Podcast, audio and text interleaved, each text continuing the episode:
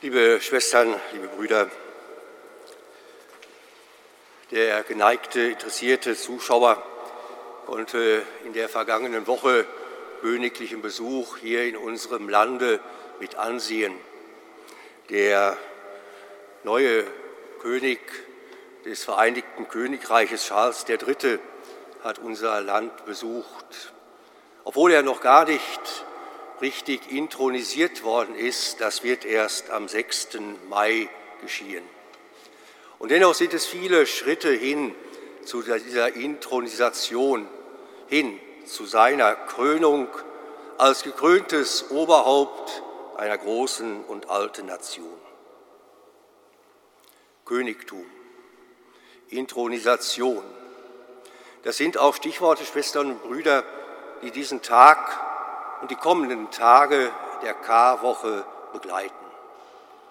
Was wir heute beim Einzug gehört haben in der frohen Botschaft, ist bei näherer Betrachtung alles motiviert, diesen Jesus von Nazareth zum König zu intronisieren.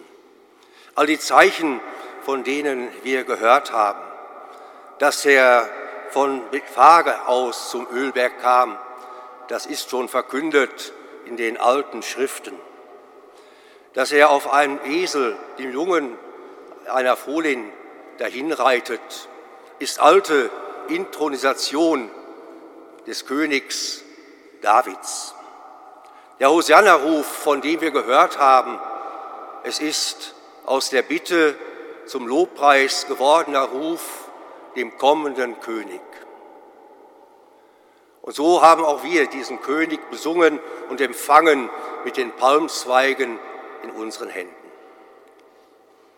Und doch, wir wissen es, Schwestern und Brüder, keine Intronisation, wie wir sie am 6. Mai in London mitverfolgen können. Eine ganz andere Intronisation.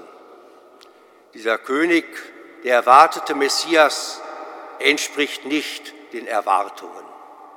Die, die ihm damals zugejubelt haben, es waren wohl seine Wegbegleiter, die seinen Aufstieg nach Jerusalem mitbegleitet haben. Jerusalem selber, wie wir gehört haben, ist erschüttert.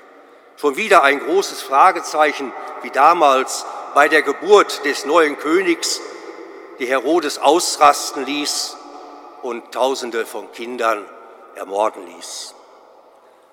Jerusalem erwartet wieder nicht den erwarteten König, weil er ganz anders ist. Er tritt nicht als der Herrschaftliche auf. Er entspricht nicht den Erwartungen, endlich politisch Ordnung zu schaffen, sich zu befreien mit aller Macht und Gewalt vom Joch der Römer. Er entspricht nicht den Erwartungen, hat er nicht selbst gesagt, mein Königtum ist nicht von dieser Welt?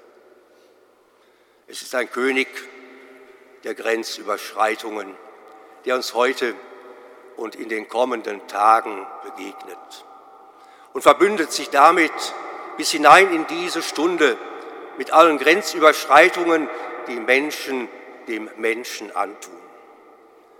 Er ist nicht der König von irgendwoher, sondern der König auf der Seite der Menschen und überschreitet Grenzen.